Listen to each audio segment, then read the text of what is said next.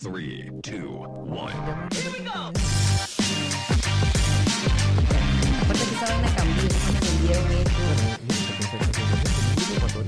Eso ya no están los señores de Maduro, ya eso no está ahí. Y yo, yo sí trabajaba cuando todavía era como el negocio familiar. Ok. Bueno, arrancamos. ¿Ya arrancamos, Marco? Bueno, el episodio de hoy con la leyenda, una de las primeras podcasters aquí en Panamá. Yo creo que aquí tenemos que.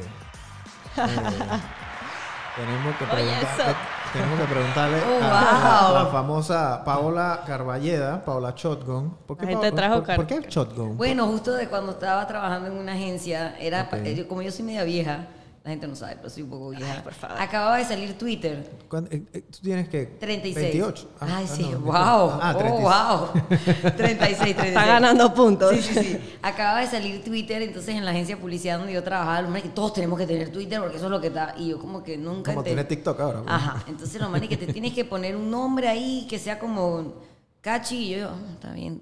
Paola Carballeda, eso no funciona, ok. Entonces había un compañero mío eh, de trabajo que siempre me decía que yo cuando te- estaba presentando algo o planteando una idea y alguien me decía algo, yo siempre le tenía como un para atrás súper duro. No de rofeo, pero si me preguntaba algo, como que ta, tenía la respuesta ahí. Man, que man, como que tú eres como una escopeta. Vas como disparando las vainas.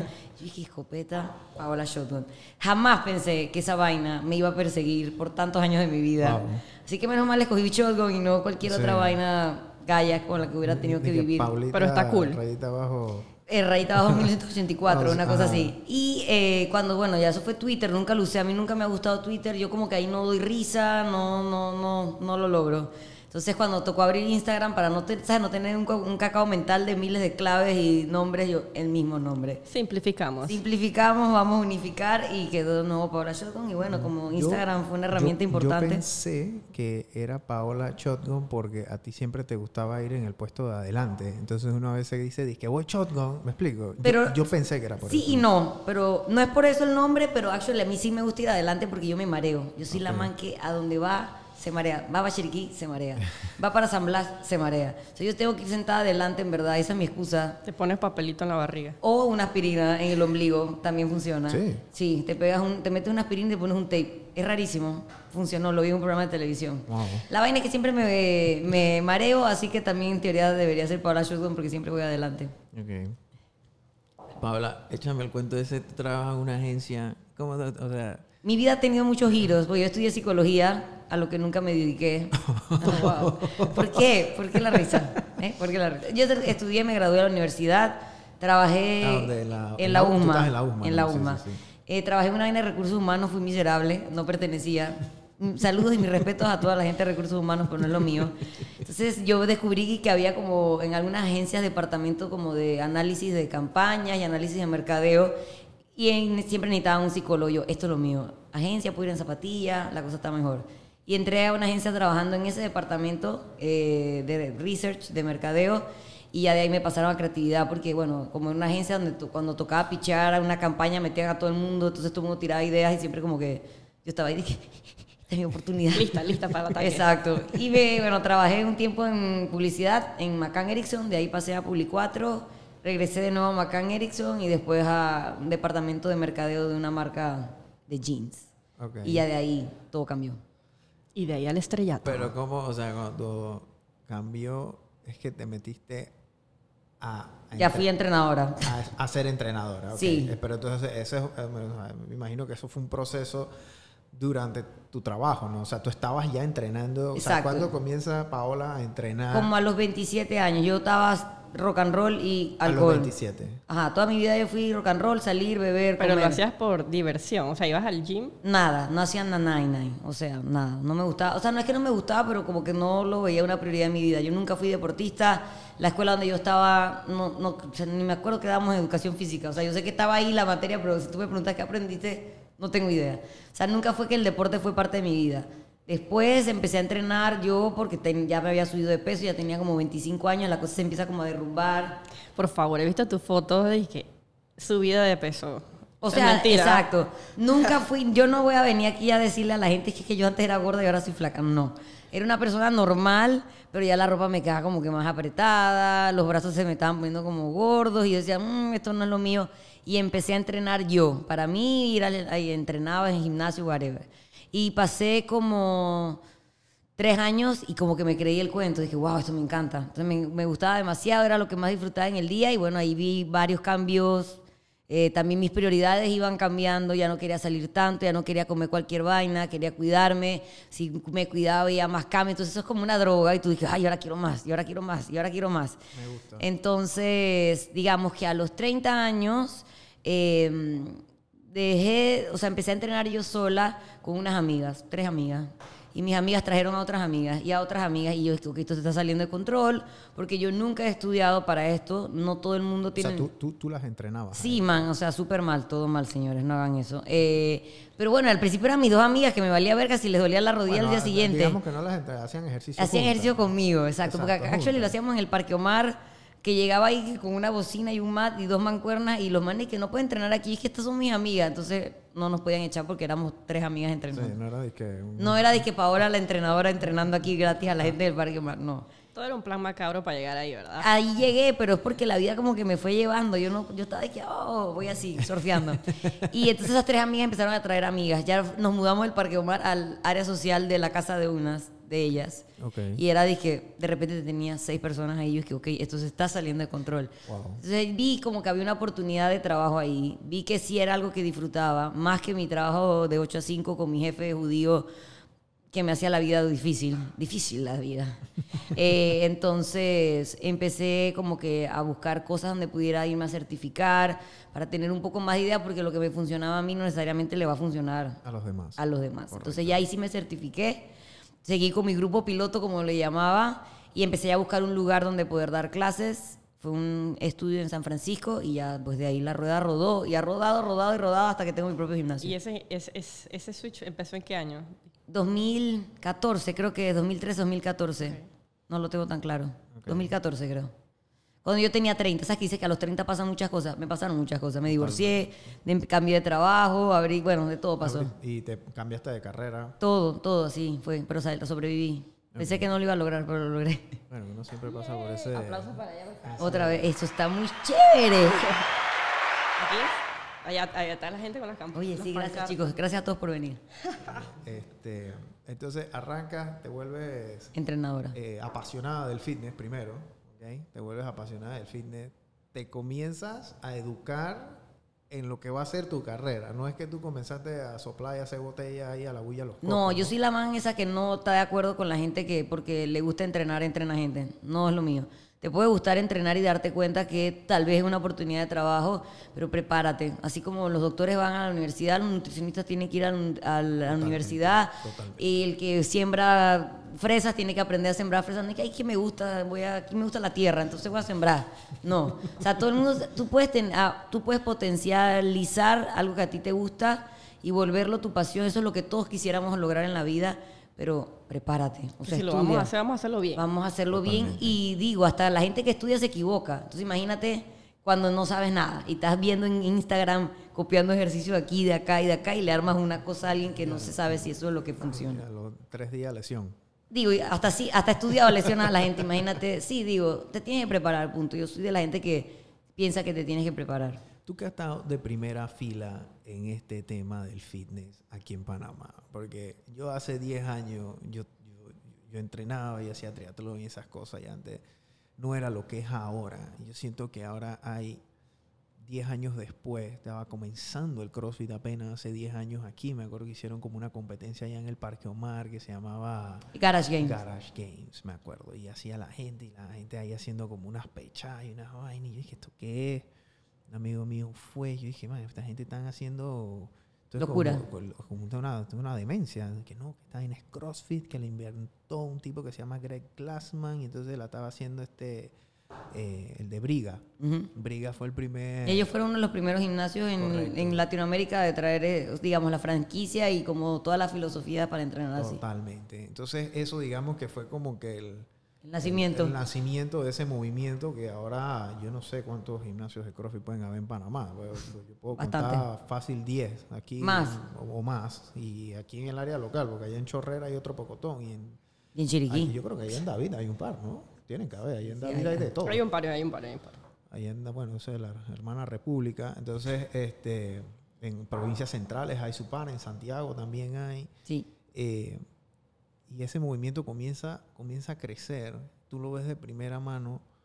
¿Cómo tú sientes que va a ser esto en los próximos 10 años? Yo creo que esto no se va a acabar. Mucha gente al principio, ¿sabes? Cuando sale algo nuevo, Esto la gente, moda. que, la gente que no entra a la moda, que sino que lo está viendo como de afuera, que "Ah, eso se va a joder todo y no, no, eso no va a durar. Pero digo, creo que sí, sí es una cosa que va a seguir existiendo. Ya va a ser como parte de, de- de las opciones de deportes que hay en el mundo, así como hay tenis, hay CrossFit.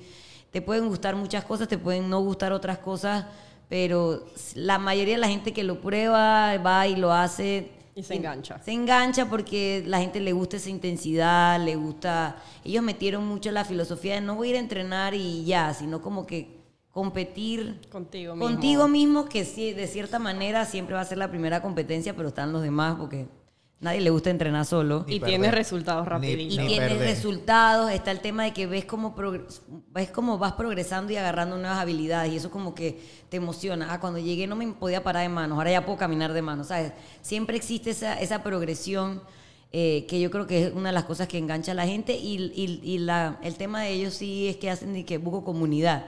No es como cuando vas a un globo gym. La secta. que tú vas y tú haces tu vaina, puedes conocer un par de gente, pero tú vas casi siempre solo y te vas. Aquí realmente como son lugares más pequeños, conoces a todo el mundo. No, tal vez no todo el mundo te sabe los nombres, pero sabes el man que va a las 5 y 15, el que va a las lo 6 y ves. 15. Y eso, cierta manera, también como que engancha a la gente de no, no, no tirar la toalla porque dice que, ay, pero me cae bien la- fulano. Entonces siguen yendo. La, en conclusión, yo sí creo que esto va a durar un montón de tiempo más. Digo, en otros países eso está evolucionado a nivel Dios, Pokémon, de evolución Pokémon. Nosotros en Panamá todavía... Lo, ¿Cómo ten- tú ves cuando tú viajas y, y- y te ha tocado ir afuera, ver eh, eh, cómo es cómo La las- mayoría de cómo los son las lugares- comunidades? La mayoría de lugares son súper welcoming, por ejemplo, que no es, no es cuento. Yo no, Costa Rica, como vas, Guatemala. También, siempre que vas a un box, tú le dices, soy Paola de Panamá, miren, yo hago allá crossfit, todo el mundo y que llega. O sea, nunca hay como que mal feeling. Obviamente te toca, te metes en la clase común y silvestre, no es que tú vayas, y que es que yo allá soy... eh. Tú métete en la clase, haz tu clase normal, entrena y sé feliz. Pero normalmente sí hay como que son welcoming, pues. Y en Estados Unidos, que también pueden ser medios asshole, para nada. Siempre... Y todos los gimnasios son como muy parecidos. Entonces tú llegas y no estás tan perdido. Claro. Porque ya sabes que esto es para esto, es- ¿sabes? Es como un lenguaje universal. Y eso que yo no soy la más crossfitera, porque ya a mí me falta un componente muy importante que tienen los crossfiteros, que es competir, y a mí no me gusta competir. Eh, pero sí me gusta como la efectividad del workout. Es muy completo, realmente es muy diferente todos los días. Muy, es muy poco probable que te aburras porque cuando ya pensaste que te la sabías todas, te tiran una nueva vaina, que una nueva manera de morir. Muy dinámico. Sí, en verdad es bien divertido, o sea, y yo no soy de la gente que tú crees que, que cree que tienes que ir al gimnasio a, a have the time of your life, o sea, uno va al gimnasio y a veces está cabreado, te cuesta, te duele, no está supuesto a siempre ser divertido, pero sí es divertido el tema de que no sabes con qué van a salir. Pero una de las partes que tú más resaltas en tus redes es la comida. Siempre. Porque, a ver, ni... eh, O sea, ¿cómo comías antes? O sea, te- eso ¿Qué, fue... me, me- qué comía antes? Bueno, antes no comía nada, solo bebía. Mentira, comía lo que fuera. Yo vengo de una familia española. Para eso. Eh, y no café, señores, no café. Eh, Y yo tu hermana cocina bien, por lo que Todo veo. el mundo. Mi familia es una familia de mujeres que cocinan. Mi abuela era la matriarca, ella era la que hacía la comida de Navidad, Día de la Madre, ra, ra, ra.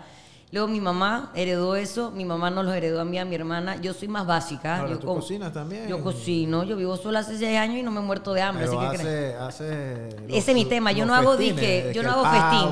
No, yo no hago festín. El pavo, la... Mi hermana es la mamá de los festines, mi mamá es la mamá de que el pollo al horno, la Sí, sí, pierna sí. de Navidad. Ah, Yo así que la pierna de. Navidad, pollo, pechuga de pollo, puré Las planchitas, poquito de y una sal, super ensalada. Eso sería mi comida. listo.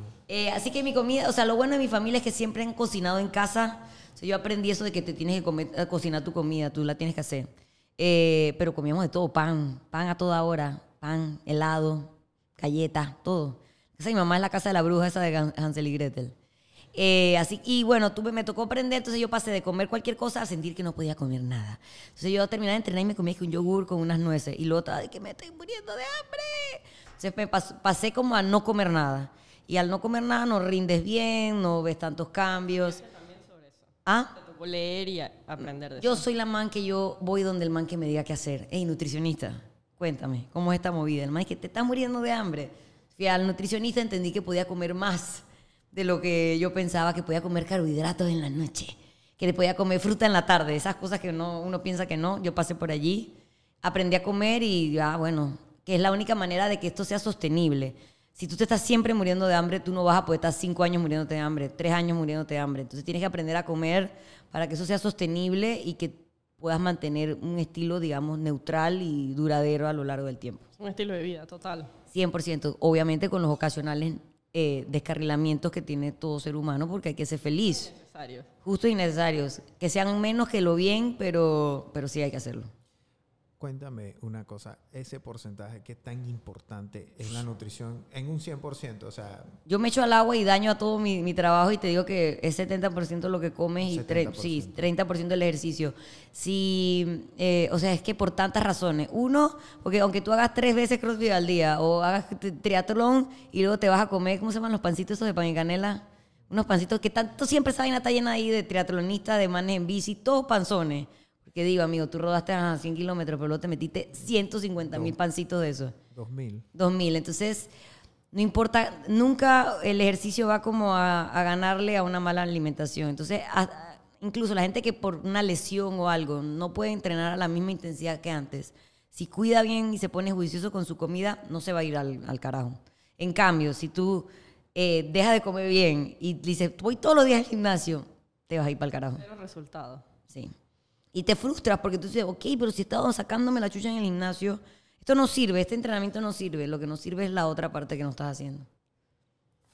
Es, es foco. Vivan los nutricionistas. Gracias, muchachos. Oye, y arrancas tu primera certificación. Sí. O sea, ¿cuál fue esa, esa certificación que tú, Tomé. que tú tomaste? O sea, ya cuando tú decides este, dije, mira, voy a hacer, voy a, voy a agarrar, no sé, mi primer curso. Yo no sé dónde lo Sí, agarraste. era, es una marca que se llama Onit.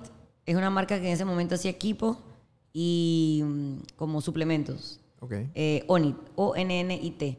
Y ellos dijeron, "Mm, aquí hay una oportunidad de negocio. Y Entonces contrataron muchos buenos entrenadores e hicieron dije, ONIT Academy, que era como te enseñaban a utilizar todo ese equipo que ellos vendían bajo la, como la experiencia y los conocimientos de varios entrenadores. Entonces yo en ese momento estaba emocionada, yo amaba todo lo que era con kettlebells. Entonces yo busqué quién es el man más pro de kettlebells. Me salió un tipo que se llama John Wolf y allá me fui a ONIT Academy. Eso está en, en Austin, todavía existe. Ok. Y es un gimnasio chuchoncísimo. Si están algún día en, en Austin, vayan a ese gimnasio. Onid Academy. Y bueno, tomé mi primera certificación. Ya después de esa, tomé otra con ellos en California, que era solo de kettlebells, porque esa primera era como overall, como para que aprendas a ser entrenador. Luego tomé la de Nike eh, para poder ser entrenadora, entrenadora de ellos. Me certificaron en, ¿cómo se llama? En Portland, que es donde están los headquarters de ellos. Y después tomé otras dos certificaciones más en California con otra gente que uno se llama Active RX, que es como, son la mayoría son fisioterapeutas en verdad. Eh, en Estados Unidos tú sabes que esa vaina es de que importante, ser fisioterapeuta eh, y como que es una comunidad de fisioterapeutas y entrenadores. Y luego tomé otra que se llama FRC, que también es como de movilidad y aprender porque a la gente le duelen los hombros, la- los codos, la cadera y esas cosas. Es más como de movilidad. Ok. Ven acá.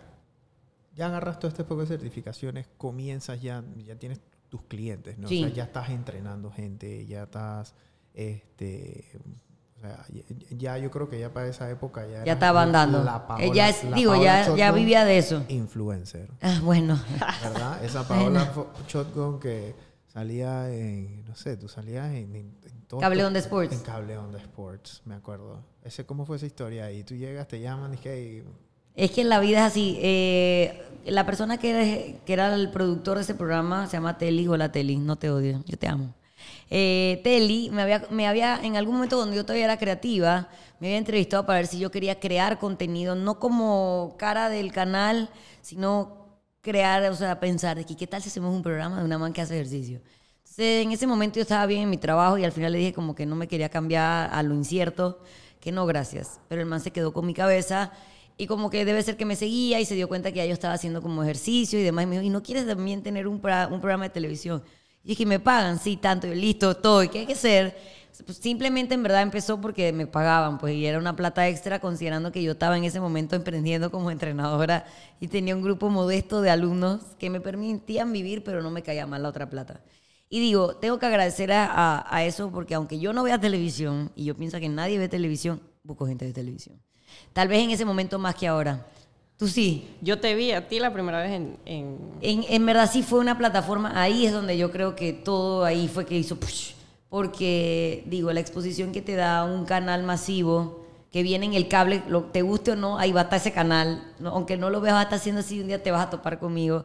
Ahí fue donde yo siento que realmente esa parte como más de imagen fue que se explotó. Yo siempre seguí trabajando humildemente con mis alumnos, porque eso es lo que me gustaba, o sea, eso es lo que realmente me gusta, pero lo otro era como una ventana bien grande para que te conocieran. Tu familia, cuando tú le dices de la nada, que ven acá, yo estudié psicología, después me metí a publicidad y ahora la nueva historia, voy a ser entrenadora. Bueno, yo no les dije que me habían votado de mi trabajo, lo cual no es cierto. Yo renuncié para irme a mi otra cosa, pero yo le dije, papá, me votaron este fucking judío. Me dejó sin trabajo. Papá, ¿cómo puede ser? Pero si todo iba bien, yo no sé, papá, me votaron. no me quieren. No, ajá, y le dije que bueno, que mientras tanto, como para sobrevivir, porque digo, ya yo no vivía con ella, era una persona independiente. Yo dije, bueno, voy a empezar a entrenar un par de gente y mi papá como que, ok. Yo dije, hay que ganarse la vida, papá, hay que ganarse la vida. Y en verdad todo era parte de mi plan maestro. Ellos, ellos en verdad creen que yo quedé entrenadora porque me votaron. Por la necesidad. Yo en verdad cuando a mi papá le preguntan sus amigos gallegos, que son señores como él de 70 años, dije, ¿y tú hija qué hace? Yo no sé qué le dice mi papá. Yo dudo que él diga que yo soy entrenadora. Él seguramente se inventa otra historia, no sé. De verdad. Eh, obviamente yo- es como algo muy atípico. Mi familia es una familia muy tradicional que tú vas, te gradúas, vas a la universidad, buscas un trabajo estable y te quedas en ese Sí, trabajo total, estable. total, total. No estás de que, que de psicóloga voy a publicidad, o sea que nada, les ha tocado, esto fue lo que les tocó. Entonces, y ahora tienes tu propio gimnasio. Sí. Cuéntame de, de- Bueno, ya tú tienes rato como entrenadora en Sí, digo, después de, de toda esa historia, ya yo tengo seis años dedicándome a esto. Eh, también eh, el, tema de trabajar para Nike también te ayuda un montón porque te mandan a otros países, te conoce, te conoce gente en Guatemala, en, Nicar- en Costa Rica, en Nicaragua, que de otra manera no tendrían por qué saber de tu existencia. Eh, así que digamos que eso también me ayudó como para ganar más credibilidad, ganar más seguidores, que digo, es como un currency, como una moneda ahora eso. Eh, y bueno, durante todo ese tiempo yo estuve trabajando en un gimnasio que no era mi gimnasio. Yo daba clases allí. eh, hasta que, bueno, en la pandemia, pues obviamente ese gimnasio pasó todo online. Yo me quedé con mis alumnos, que ya tenía 3, 4 años con ellos. Cambiamos todo a, a formato online, que a mí nunca me gustó. O sea, no me gustó, me gustaba porque era mm, 10% del esfuerzo y trabajo de un gimnasio de verdad. Tú te sientes en la computadora y ves a la gente, dos horas de tu día le dedicas a programar y ya, o sea, era muy sencillo. Pero yo sí siento que uno tiene que estar allí, poder ver a la persona, poder explicarle a la persona cómo hacer los cambios, que corregir las posturas que está haciendo mal. Así que yo sí extrañaba regresar a, a la vida real. Hay muchos entrenadores que están volando y muchos buenos entrenadores. No digo que porque estén online son malos, para nada que se quedaron después. Ahorita que ya abrimos, siguen todo online porque es mucho menos trabajo y realmente te puede ir muy bien y lo puedes hacer bien. ¿no? Y, que- los costos también, ¿no? O sea, eh, eh, eh, tú tienes... Tus costos de vida, un- duermes un- más. Un, gimnasio, te, te- te cuesta un local, te cuesta la luz, te cuesta el agua, Todas la esas limpieza. cosas. Eh, hoy en día tener un local es... eh, tienes que gastar... Sí, es tener, es, es tener un tema de limpieza, yo creo que se te cuatruplica, especialmente en, en tu industria, ¿no? Claro. Pero yo sí extrañaba tener un lugar. Y la gente con la que yo estaba entrenando también no era como que, ah, no, nos vale verga, queremos seguir online. Ellos querían regresar. que tengas a alguien ahí. O sea, a mí quiere. me gusta. O sea, yo soy la que ahora que, que empecé a entrenar, yo al principio dije me dolía. Y yo dije, 12.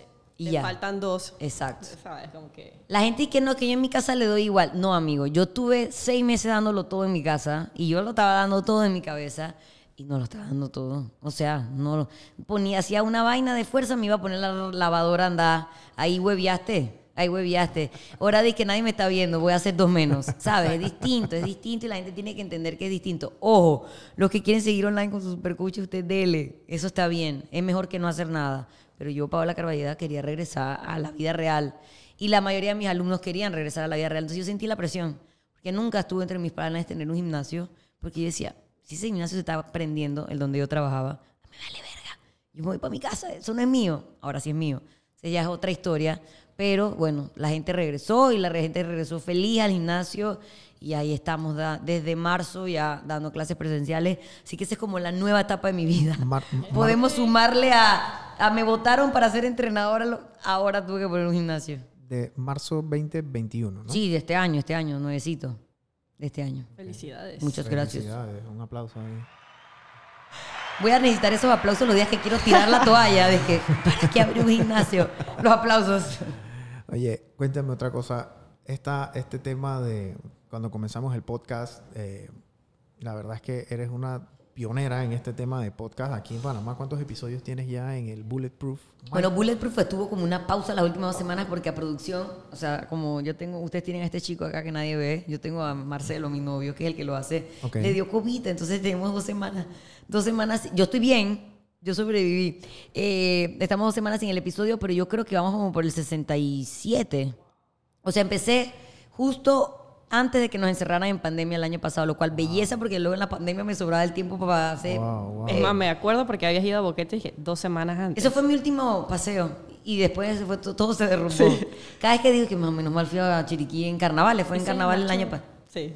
Y ahí ya, ya tenía el podcast, allá los tenía, así que vamos ya como por sesenta y pico, salvo esta pausa pandémica que le pegó a producción, pero ya estamos de vuelta en el ruedo. Eh, ahí vamos. Y realmente yo, como soy viejita, no escucho muchos podcasts. Yo como que no entendía que, man, ¿quién escucha podcast? Y Marcelo es que, te juro que la gente escucha podcast. Y yo dije, no sé quién es esa gente. Man, es que, man, la gente escucha podcast. Haga tu fucking vaina y date cuenta. Y en verdad sí hay gente que escucha podcast. Bastante podcast. Yo escucho un podcast, además de mi podcast, que no escucho porque nada más lo grabo y ya no lo vuelvo a escuchar, pero... Claro, ya, Y ahora ya. este, ahora este. Y ahora este, por supuesto, lo sumaré. Café para emprender. ¿Y dónde podemos encontrar este podcast? Bueno, en YouTube y en todas las eh, Spotify. Ah, ok. Apple. En todas las plataformas. En todas las plataformas. Bueno, en verdad estamos. Vamos a estar en, en YouTube, Marcos, Spotify y Apple, ¿no? iTunes. Y iTunes. Eso es donde tiene que estar, usted no Y se preocupe. En iTunes. Así que Y la gente le gusta Buco YouTube, que yo menos hubiera pensado. bastante. Más que el- más que, que escucharlo. O sea, digo, hay, hay para todos los gustos, pero me he dado cuenta que hay gente que tripea verde. Que, ahí como dijiste, eh, eh, eh, ese, esa, los seguidores hoy en día se vuelven como que ese currency o esa moneda. Es medio triste, pero sí. Y es la, es la realidad, ¿no? Entonces tú como... Porque... Y, la realidad es que tú eres una generadora de contenido y eso es una gran parte de lo que es, es tu trabajo. A veces me da ansiedad porque ahora cada vez mm, uno debería estar haciendo más reels, más rutinas, más vainas que la gente pueda guardar. Y a mí me da pereza. A mí me da pereza grabar. Consume muchísimo tiempo. Consume tiempo. La yo de verdad que yo veo manes que, no, que me dan rabia, pero en verdad yo creo que mi rabia viene de como, coño, ¿dónde saca tanto tiempo para ponerle el título, la música, aprenderse la mierda de baile? Yo dije, man, yo tuve una hora para entrenar y que, ¡ah! Porque si no, no podía entrenar. Porque también tienes que, que subir contenido de calidad. Porque Sí. tampoco es que voy a subir por subir. Porque entonces la gente dice que mmm, Que- está fallando. Entonces, digo, parece una huevazón, pero hay que hacerlo bien. Y, y sí es importante, si no te quieres quedar atrás, eh, estar haciendo eso, porque al principio dije, yo no voy a hacer reels. Y luego cada vez que tenía un cliente, el man dije, y no sé cuántos reels, que, ay, no, tengo que hacer reels. yo que claro, sí, cómo no, ahí yo peleando con la vaina porque no me gusta. Mira, lo, lo complicado de la, de la industria de, de- de las redes sociales es, es el tema de la generación de contenido.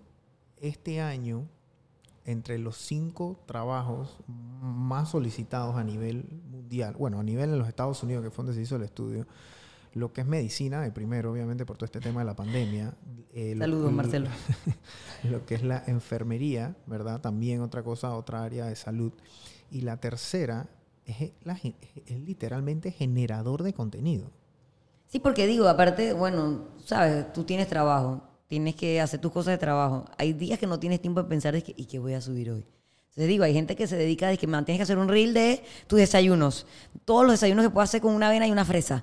Ay, ok, tengo que hacer un... ¿Sabes? Tiene que haber alguien que te ayude a pensar. Sí, Así que sí, digo, ese es un nuevo trabajo. Totalmente, y esto tiene una, una, una, una ciencia ¿no? detrás de toda esta cosa y este asunto. Eh, hay, o sea, uno escucha estos cuentos de que hay, hay un youtuber que se mete un millón de dólares al mes. Sí, exacto. Yo estaba hablando con Fernando el otro día de que él nos daba raya a la gente que en OnlyFans ganaba que 7 Fernan- mil dólares al... Fernandito, Fernandito Pamphlet. Ajá, que, ay man, esta persona en OnlyFans gana 7 mil dólares al mes. Yo, mierda, guay, ¿por qué? No se tiene que parar todos los días a las 4 y 45 de la mañana. Mira, hay, hay otra plataforma que se llama Twitch. Ajá. No sé si la has escuchado, pero bueno, Twitch es una plataforma donde La gente te paga. la gente se, se suscribe a tu, a tu contenido, ¿ok? Y se suscribe a lo que tú haces, no necesariamente para verlo, sino simple y sencillamente para obtener ciertos emojis o poder comentar durante tu- tus lives. ¿no? Por cada suscriptor, por cada suscriptor, Twitch te paga 3 dólares. Hay algunos que les pagan un poquito más, ¿no? Hay otros que les pagan un poquito menos, pero en promedio estamos hablando de 3 dólares. Aquí en Panamá hay gente en Twitch que se está metiendo 1.000, 1.200 dólares al mes, pero y, no te, estoy- y te estoy diciendo que esta- Normal. esto, es, esto es como, o sea, ganarte tus 1.200 dólares a esos niveles en Twitch para esta clase de generadores de contenido es no sé, como si tú comenzaras a entrenar a una persona ya en el Parco Mar y te pagaran 3 dólares el día. O sea, Exacto. a, es- a esos niveles, ¿no? Esta hay gente en Twitch que tiene 100 mil personas, 150 mil personas. Ahí está. En Latinoamérica.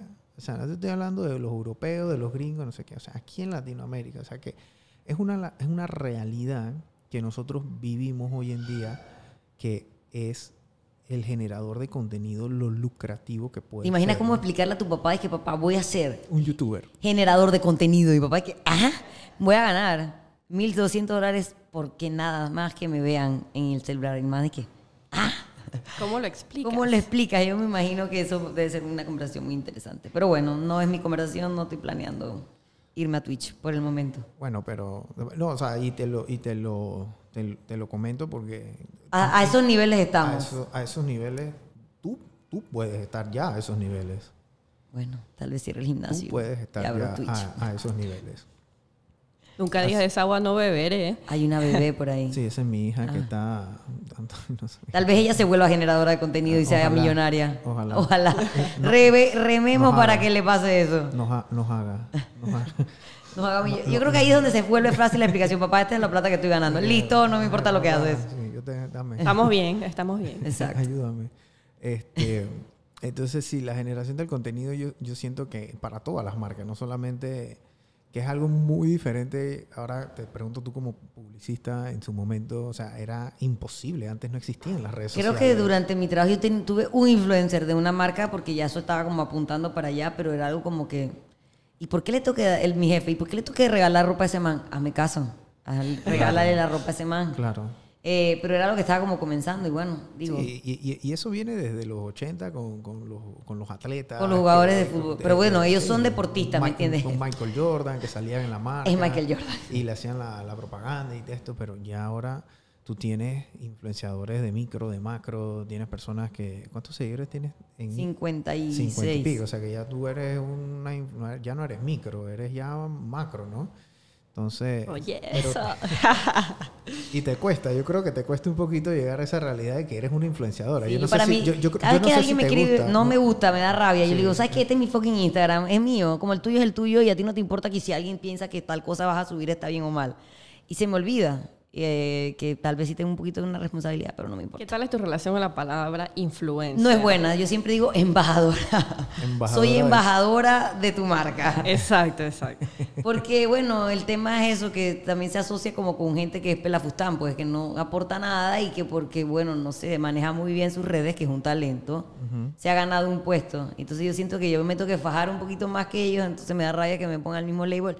Pero bueno, al final, que cualquier cosa, cualquier opinión que tú pongas allí, de cierta manera va a influenciar o no, si la persona no se quiere, no, no- se conecta con lo que está diciendo. Pero si son cincuenta y pico personas, cincuenta y pico mil personas, alguna va a decir, esta man tal vez tenga razón. Entonces sí, te vuelves de cierta manera un poquito dueño de la verdad. Por lo menos de tu verdad, la verdad que tú decides poner en tus redes. Ok.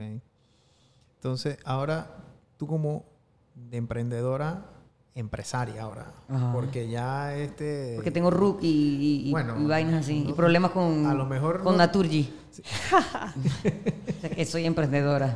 Digo, empresaria. Entonces, el tema de, de ese brinco de que tú llevas tu emprendimiento y ahora eres una empresaria, que obviamente creo que lo que cambia de una cosa a la otra es los niveles de responsabilidad que, Más tú, cosas. que tú tienes, ¿no? O sea, tú vas a tener gente a cargo tuyo, tú vas a tener eh, eh, gente que trabaja contigo en una planilla que tienes que pagar y Exacto. un, un nivel de responsabilidad es como, como es ese brinco, o sea, Eso era lo que me daba más ansiedad. Yo sabía que yo sé dar clases, yo sabía que yo puedo estructurar un plan inteligente para mis alumnos, yo sabía que el equipo, cómo usarlo.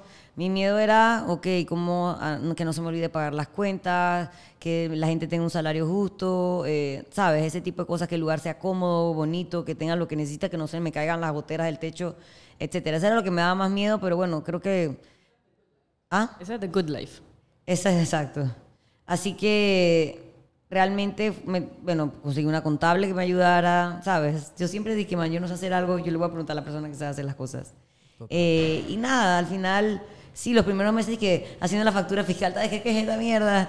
Pero ya, no, son cosas que te toca aprender y lo haces. Y ahora realmente ya es como mucho más eficiente que el primer mes que estaba de que, hoy tengo que facturar. Entonces necesitaba como que todo mi nivel de, de concentración. Ya la cosa va como fluyendo.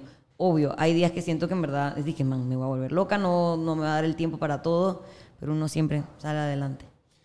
¿Cuál es el episodio de tu podcast que más ha tenido visualizaciones o ese que tú dices que, hey, man, este la verdad es que Bueno. fue el más impactante, pues? Hay gente que le gusta mucho el que se llama Buco Miedo, que es el número uno. Que estoy hablando así porque yo estaba llena de miedo. Eh, pero porque eh, creo que el miedo es un sentimiento que permea muchas cosas de las que hacemos. Y decir, y es- en ese episodio decía, ok, man, está bien que sientas miedo, pero igual tienes que ir a hacer lo que sea que te da miedo. Si no te diera miedo, entonces probablemente no es que está, no te va a dar tanto a cambio. O sea, creo que el episodio de miedo ha sido bien popular. Eh, la verdad es que no me sé bien mis estadísticas. Sé que con el, con el episodio que hice con Alejo, eh, que era sobre emprendimiento justamente. yo lo vi, yo lo También vi. le fue bien porque es, es un tema y en ese momento en pandemia que había tanta gente emprendiendo, no sé si todo el mundo sigue vendiendo pan, eh, como en ese momento, también era como que un tema que en ese momento la gente se conecta. Así que también depende del tema con lo que esté pasando en el ambiente que, que hace que la gente se pegue más o no. Pero creo que uno de los que más me, me dicen es el de Buco Miedo. ¿Quién es tu, tu círculo cero?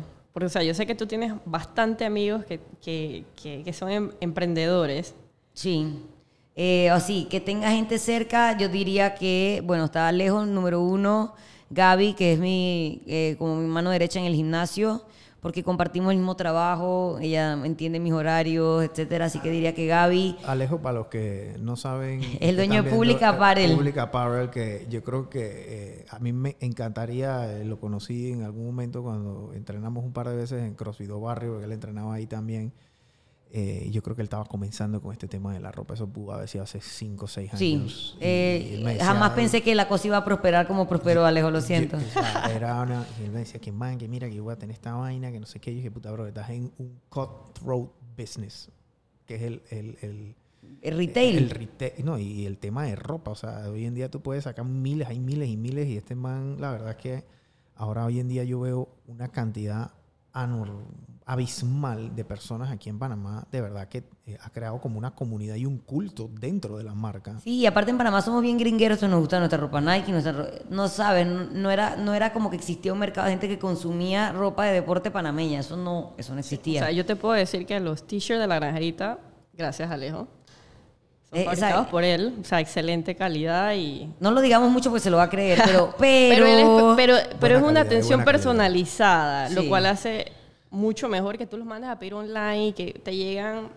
y la calidad es buena, siempre Exacto. trata de que haya cosas que sean como, ok, cosas neutrales, pero cosas también que se, se sepa que son panameñas, lo cual siempre es importante y nos gusta. Así que realmente lo ha hecho bien y él, bueno, fue a hablar justo de emprender y emprender no de que voy a vender galletas, o sea, emprender una vaina que, verga, sí requiere cierto nivel de logística, traer mercancías, Super nivel repartir, de etcétera. de meter plata en inventario, de Exacto. repartir, de- o sea, y el modelo de negocio de él es, hace poco tuvimos a una invitada que es direct to consumer. O sea, él no vende pública. Bueno, yo no sé si ahora vende en, en tiendas. Ahora tiene la tienda física ahí en el gimnasio. Pero de él. Pero de él y igual todo sigue siendo Directo. online. Directo También tengo a Marisa Siu, que también es emprende, bueno, emprendedora, empresaria, Sano Pecado, que es una empresa que existe hace un montón de tiempo. Así que ¿Qué está- hace, ¿Qué hace Sano Pecado? es un venta de dulce, comida dulce y salada, digamos, para personas que tienen restricciones de alimentación, como gente celíaca, gente que come keto, gente que no come azúcar, eh, diabética. Entonces es como, vamos a hacer todas estas cosas ricas que antes no podías comer para que las puedas comer. Entonces también tenía como que esa ayuda de gente que ya ha hecho esto y que, man, ¿cómo es que uno hace para...? Tenía quien me ayudara. ¿Cómo es que hago para registrar mi marca? Cosas así. Entonces, eso también siempre me ha ayudado. Eh, pero sí, tengo como mucha gente emprendedora a mi lado. Mi papá, bueno, es empresario, mi hermana trabaja en una empresa de la familia. O sea que sí es gente que alrededor mío que me ha enseñado de que, man, pon tu vaina. ¿Cómo, ¿Cómo fue eso? ¿No te decían? Claro, pero yo "Eh, siempre he sido rebelde. Acuérdate que yo soy la rebelde. acá, ven acá, Ana Pero no, yo estaba, yo estaba Ven a- saltando. ven al lado oscuro. Yo estaba saltando de un, de un rubro al otro, entonces nunca dejé, yo nunca he dejado de trabajar, en verdad. Entonces yo sí no me siento lista para en- en ser parte de, de- de las empresas Carballeda. Entonces, eh, no, estoy bien lejos de ellos. Ahí está mi hermana que se encarga ya de eso. Ella está ahí. al- Ella está ahí al- bajo el yugo. pie- al pie Yo estoy bajo mi propio yugo. Ok, ok. Ahora que hablaste de esto de keto y que mencionaste keto, eh, yo, yo creo que sale una dieta a la semana nueva. Yo creo que, bueno, en los 90 era la Atkins, después vino la Paleo, después vino, vino, vino, vino. Yo creo que la hora la que más está, está sonando Keto. en la Es radio la de moda ahora. Es la, es la keto, ¿no? Entonces, cuéntame un poquito qué consiste y, y tu pensamiento en base a, a- a Mira. si, si eres pro, contra o cuál eres tú. Bueno, ¿Cuál soy en contra, posición? pero cada persona es dueño de su cuerpo y sabe qué le funciona y qué no le funciona. Yo siempre digo que la dieta que te va a funcionar o la dieta perfecta, la mejor, la de moda, es la que te funcione a ti. Entonces, si a ti te encanta comer queso, montañas de queso, queso con queso y queso con bacon, dale, haga su keto. A mí no me funcionaría. A mí me gusta comer pan, a mí me gusta comer vegetales, a mí me gusta comer variado. Entonces, digo, una dieta restrictiva, como su nombre lo dice, y no me pueden decir que no es una dieta restrictiva, una dieta restrictiva es cualquiera que te dice no puedes comer esto porque esto es malo. Eh, ¿Qué va a pasar? Que cuando te dicen que no puedes comer algo porque es malo, en algún momento te va a dar muchas ganas de comerte eso. O sea, a mí me parece que es más inteligente comer de todo, a menos que de verdad haya algo que físicamente tu cuerpo me, me hace mal. Si no eres de esa gente, come de todo. Aprende a comer qué cantidad de todo puedes comer y no hagas de que vainas restrictivas. Ah, Es que no como carbs, es que no como no sé qué. ah, Es que no- Va a llegar un momento en que vas a querer un fucking bowl de avena y vas a estar en un lugar donde no hay más opciones que bowl de avena. Ay, te vas a morir de hambre porque la keto dice que avena no. No, entonces yo siento que tiene que ser, tú tienes que aprender a comer de manera flexible, que se ajuste tus porciones para que no estés comiendo más de lo que debes y ya. Y aprender a vivir así. La gente es lo mismo con el ayuno. Ay, el ayuno es bueno, el ayuno es malo. Ey, si a ti no te gusta desayunar y tú te paras todos los días a las 11 de la mañana, haga su ayuno, maravilloso. Te funciona. Si tú eres alguien que te paras y la barriga te hace crrr, crrr, y quieres comer, no puedes estar ayunando porque vas a estar Tú- miserable. Tú, has hecho, tú has hecho esto, este, bueno, yo no sé si has hecho No, yo soy y ayuno. o sea, nada. Yo o sea, soy la man que come un desayuno, algo en la mitad de la mañana, un almuerzo, si tiene este, la- el, el- el manual del nutricionista Exacto, de hace 10, de hace 15 10 años. años. ¿no? Ey, que no significa que a los que eso no le funciona no tengan derecho de probar otra cosa, por supuesto, hasta que encuentres lo que te funciona. Pero, pero no, no es que porque tu amiga sea ayuno, tú tienes que hacer ayuno. Si llega un momento en que en verdad te da curiosidad, quieres ver, eh, no estás contento con cómo te está dando resultados, prueba algo nuevo y vas a ver si te funciona o no.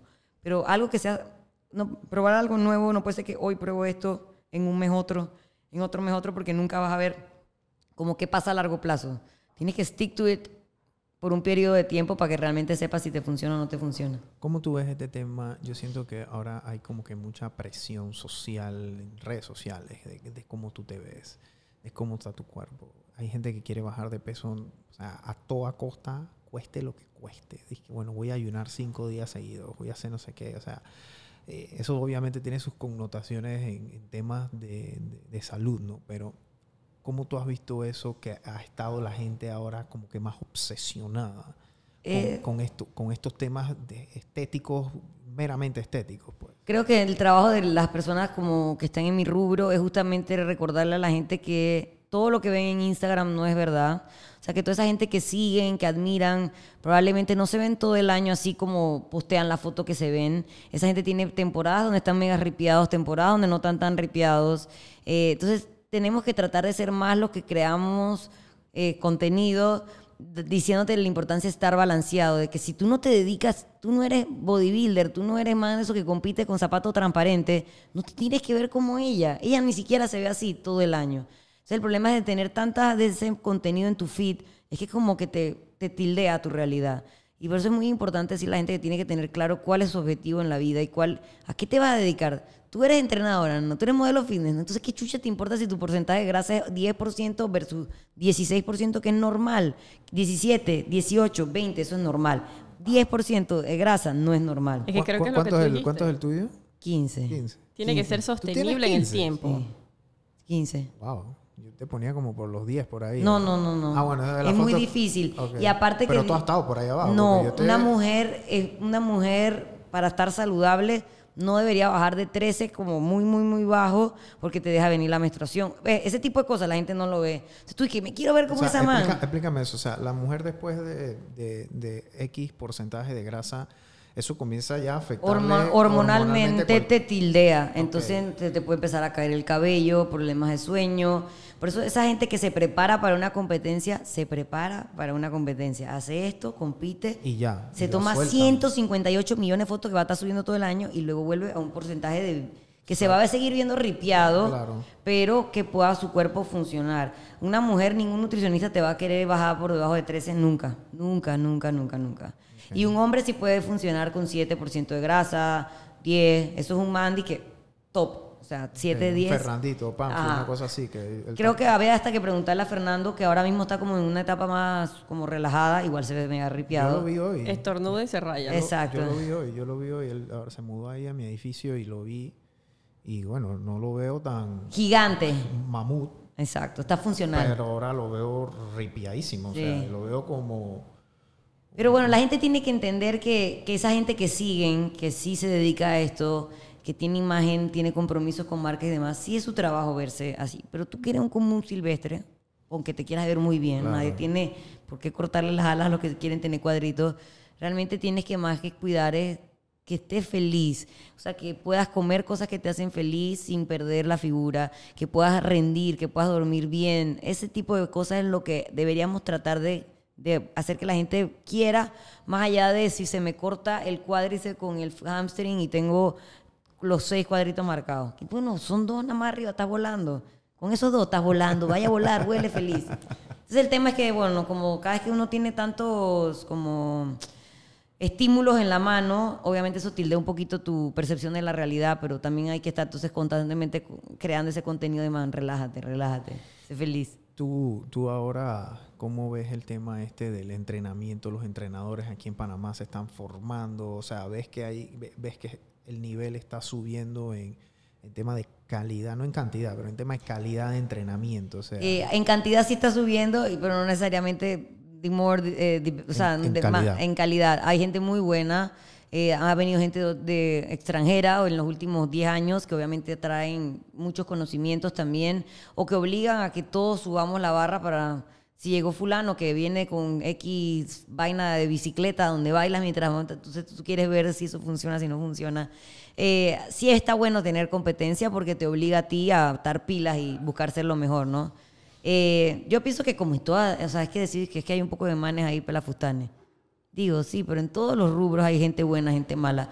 La gente debería tener un poquito más afinado dónde poner sus reales y a quién darle la plata. Pero creo que la gente que hace bien el trabajo le va bien. Y habrá gente que se aprovechará, que son famosos, que tienen cuadritos, que no.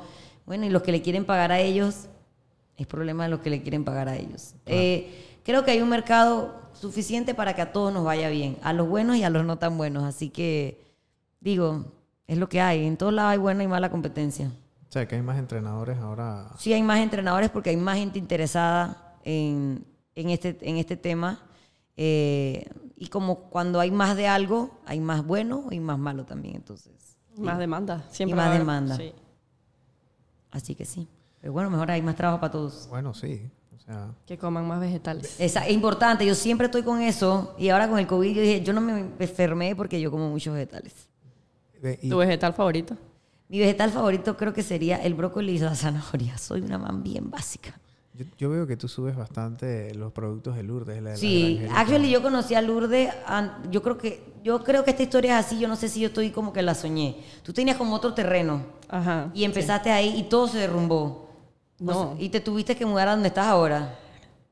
Fueron esos cambios de vida así como a los 30. Exacto. Literal. Y, tú hiciste, y yo te conocí en ese como que antes hacía esto acá y ahora ya no va hacia ahí, va hacia acá. Y estoy Exacto. empezando de cero y vale verga. Sí, sí, sí, sí. Así que si, si ustedes están en un momento de su vida donde sienten que todo se está derrumbando y que les toca empezar de nuevo, tal vez es una nueva oportunidad, tal vez Esos son los buenos momentos. esos son los buenos momentos. Así que te- a ti aprovechenlo te- bien. A ti te tocó.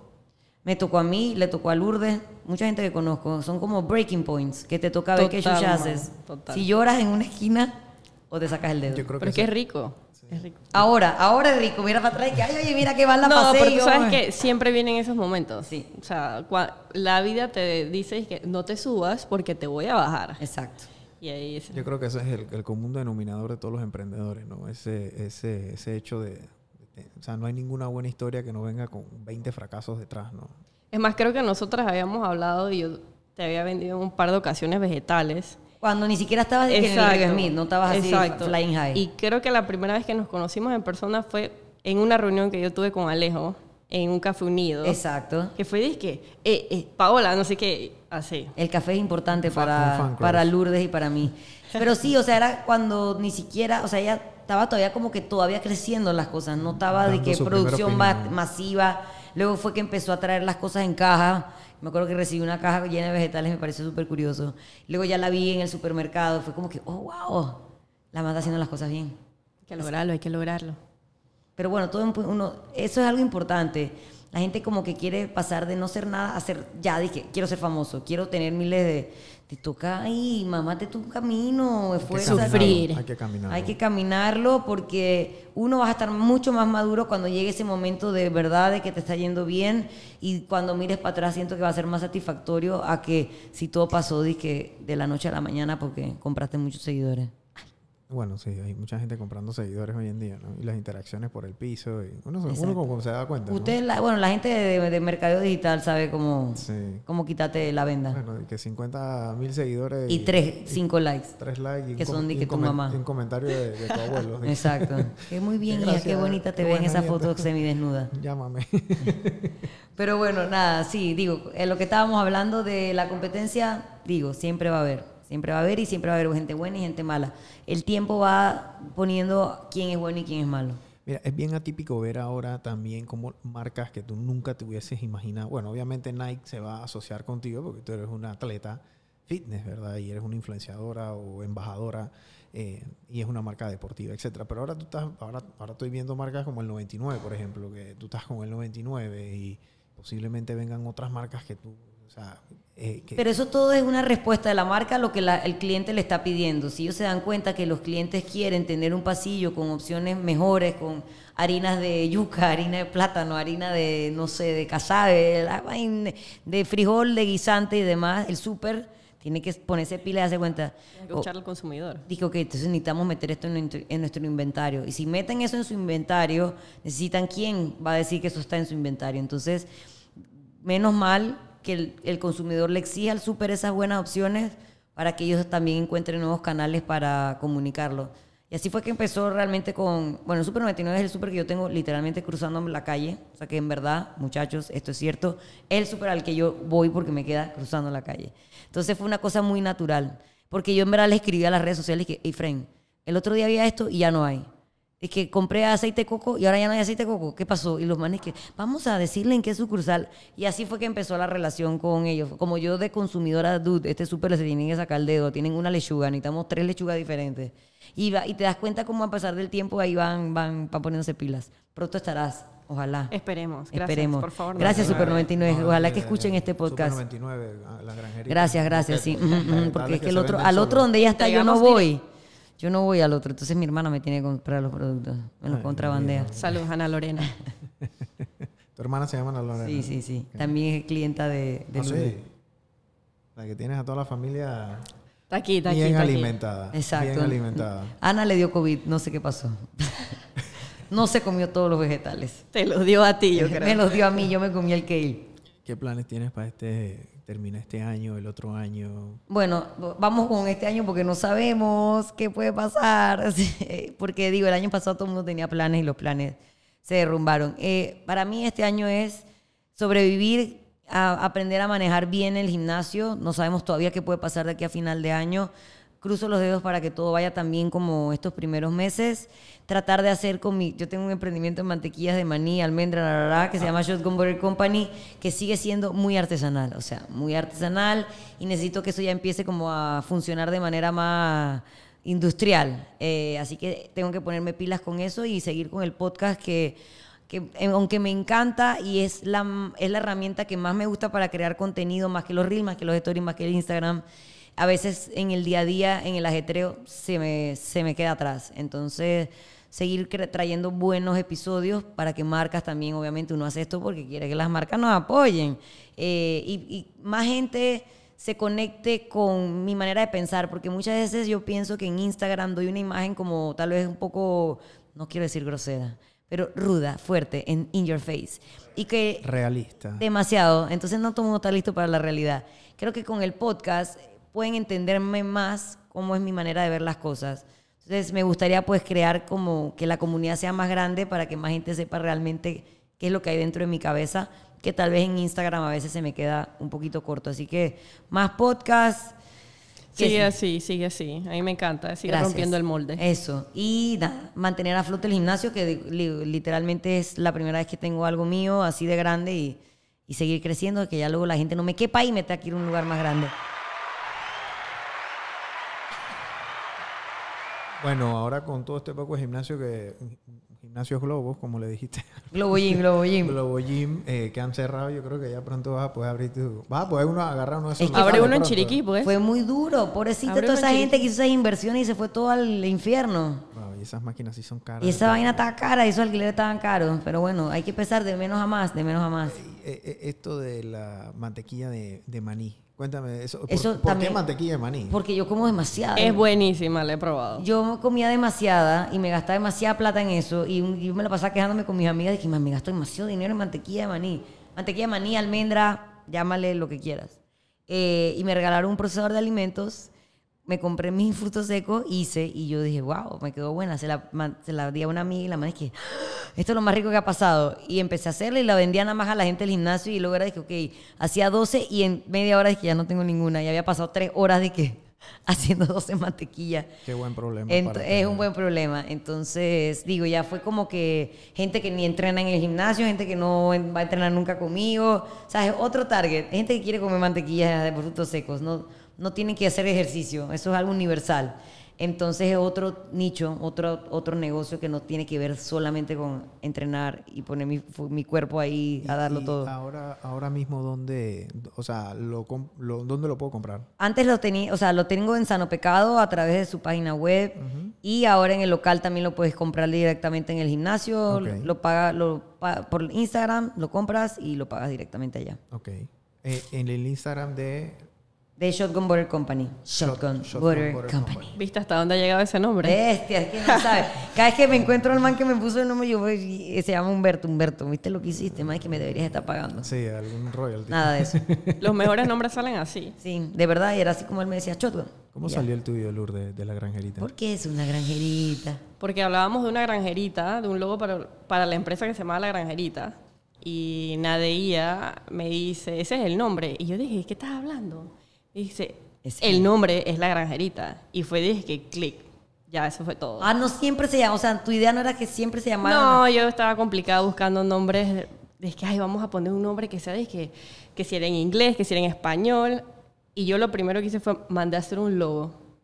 Y el, el muchacho de 17 años haciéndome el logo, dije me, mand- me mandó un draft y yo dije que me gusta, nada más cámbiale esto. Y Nadia y yo estábamos hablando, la granjerita, no sé qué, no sé qué, el delantal. Y en eso ella me mira y me dice, ese es el nombre. Y yo la veo y me dice, ok, ese es el nombre. Y se quedó. Porque entonces el muchacho dibujó una muñequita que se parecía a mí, entre comillas, y yo Con dije, sus "Ma, esa es la que es. Literalmente, cada vez que dije, no, bueno, voy Lourdes, dije, ¿quién es Lourdes? Oye, la granjerita. Menos Literal. mal que no es que el frijolito azul, porque si no, entonces tendrías que llamarte el frijolito. No. Así que sí, la- esas cosas pasan. Sí, ya, ya no me dicen Lourdes muchas veces. Te dicen la granjerita. Granje. Sí. Totalmente. Ya todo el mundo conoce a Lourdes es por la granjerita. O sea, yo digo es que voy a hacer un podcast con Lourdes Guerra. Nada. Ah, la granjerita. Ah, sí, ah, qué. Y yo fui con mi, cuando en ese último paseo antes de la pandemia, que iba con mi cuñada, y que no, que vamos a visitar una finca, y la man dije, y dije, oye, de una man, la granjerita. No me queda claro, yo la sigo en Instagram. Ay, sí, vamos. Exacto, vamos. Donde sacaste el zapallo más pesado. Por supuesto, me gané el challenge. Tú sacaste un el zapallo más pesado de... Se supone que supone que, que- O sea, que eh, yo. hay, hay pruebas en las redes. Es un zapallo como de este tamaño. Wow. Exacto. Bueno, puse mi, mi entrenamiento funcional. eh, bueno, Paola, la verdad que gracias por... No, gracias a ustedes porque La- Muchas gracias. yo siempre invito, me a- encanta que me inviten. este, este, este empuje de nuestros nuevos eh, primeros pininos en este tema de, de, del- de hacer un podcast o de la generación de contenido. 67 episodios. No tiren la toalla, muchachos, van a sentir que no tienen nada que hablar, hablen de lo que sea. En menos, en menos, en Hablen menos de un lo que sea. Te volveremos a invitar. Sí, porque es uno semanal. Bueno, tienes, bueno, tienes. Tienes en un año, en entonces. Un año ya, sí, en claro. algún momento Wow. hiciste más de dos, a- uno a la semana. Marzo del año pasado, no, ¿cuánto? Ah, bueno, ah, bueno, sí, estamos a junio. Estamos sí, a sí. junio, estamos a junio. O sea, haces uno semanal. sí, sí. Juiciosísima porque... Sí, pero bueno, menos estos dos que, bueno, estamos pandémicos con Bueno, el señor no, producción. ahí- ahí después- Ya, ya, ya salió, ya salió de su encierro. Después arrancan. Bueno, el próximo, si quieres, nos invitas a mí a, Exacto. a Lourdes y entonces tú nos haces las preguntas. Este, Dispara. Para poder hablar del pasado deportivo de Lourdes, que hoy no lo tocamos, No lo así que eso lo voy a dejar en pausa para que la gente que, oh, ¿qué es eso? Wow, Y Se sorprendería. Y hablamos de eso en el, en el podcast cuando cambiemos de roles. Me parece. ¿Te parece? Me gusta. Súper. Totalmente. Mira, esto es un espacio para los emprendedores, para que conozcan emprendedores y que no vean que esto no es fácil, ¿verdad? Esto es todos los días pararse temprano o irse a dormir tarde. Eh, si tú ese, queremos, siempre cerramos el programa, tratamos de cerrar el programa con ese mensaje tuyo a los emprendedores que están comenzando. O ¿Cuál ese- sería mi mensaje? ¿Cuál Mira, yo me mensaje? quedo con la frase que dijiste que dijiste que te habían votado, pero renunciaste porque querías hacer algo diferente para ti. Me quedo con eso. 100%. Y muchas veces, tal vez por tu visión, como tú crees que quieres hacer las cosas, mira a tu alrededor y sientes que es muy diferente a lo, a lo de los demás, tú dale. Tú dale, porque si te equivocas, te equivocaste tú con lo que tú pensabas que estaba bien, que es mucho más satisfactorio equivocarte haciendo algo porque es lo que los demás creían que tenías que hacer. Así que si te vas a equivocar, asegúrate que sea bajo tus propios principios y estoy segura que si son en verdad tu convicción, lo que tú querías, lo que tú creías que tenías que hacer, la cosa va a salir. Así que haz la cosa a tu manera y a- a- esperemos que los planetas se alineen para que para allá fuera el camino. Eso es todo. No te equivoques con, con haciendo las cosas como los demás quisieran que los hicieras. Y ya. Y- y- Belleza. Y, sufran, van a sufrir. Y si no sufren, Están, están poniéndole muy poco. exacto, muy Sí, poco el- empeño. El, el trabajo anterior siempre va a estar ahí. exacto, puedes O sea, regresar tú, tú siempre vas a poder regresar. Siempre al- vas a poder hacer lo que estabas haciendo, que eras miserable, pero ojalá que no tengas que regresar. Ey, hay emprendedores que hasta los 60 fue que la pegaron, así que Dele. hay que equivocarse poco Totalmente. veces. Exacto. Coronel Sanders. Bueno, tú no vas mucho a Kentucky, pero. Eh, pero sabes que era mi fast food favorito De cuando verdad. era fast food lover. Todavía. Ese nunca, yo nunca, nunca fui man de McDonald's, yo siempre fui man de KFC. KFC. Las mazorcas y el puré son lo máximo. Sí, el gravy. Solo que ahora me lo como y probablemente explote por dos días, pero, pero sí era bien rico. No quiero patrocinio de KFC. Bueno, Paula Meyman, mil, mil gracias. gracias. Gracias Así a ustedes. Esta es tu casa aquí en AWM, las veces que quieras. Estamos aquí y Puedo venir a pedirles café. podemos, sí, ese café es del O café sea, fino. este- no es- este- Ese no es cualquier No, café. señor. No, Women señor. Owned Certified. Ese es un café que, en verdad, tu cámara es- Ay, verdad, sí, no estoy allá, perdón. Café. Apoyen, to- tomen café, el café es bueno. No hay nada malo eh, científicamente que pueda decirles sobre el café. Así que usted dele. Todos los buenos atletas toman café. Totalmente. Mis, no- y- y mis mejores no momentos de inspiración han sido con sobredosis de café. Bueno, yo me acuerdo ese día en Unido, tú dijiste, me toma, ya está en mi cuarto café, eran las 11 de la mañana. Eso, yo, eso, wow. wow, sí. Eh, ok, Lourdes, se ve El, que el eres libro de cuento nació un día que yo estaba, que sentía que el corazón lo tenía y que... bom, bom, bom. Y yo dije, voy a hacer un libro de cuento. Wow. Ahí está. ya saben, tal vez en su próxima taza de café encuentran la inspiración para su emprendimiento. Totalmente. Bueno, chicos. Bueno, Paola. Thank you, gracias. thank you. Saludos. Bye.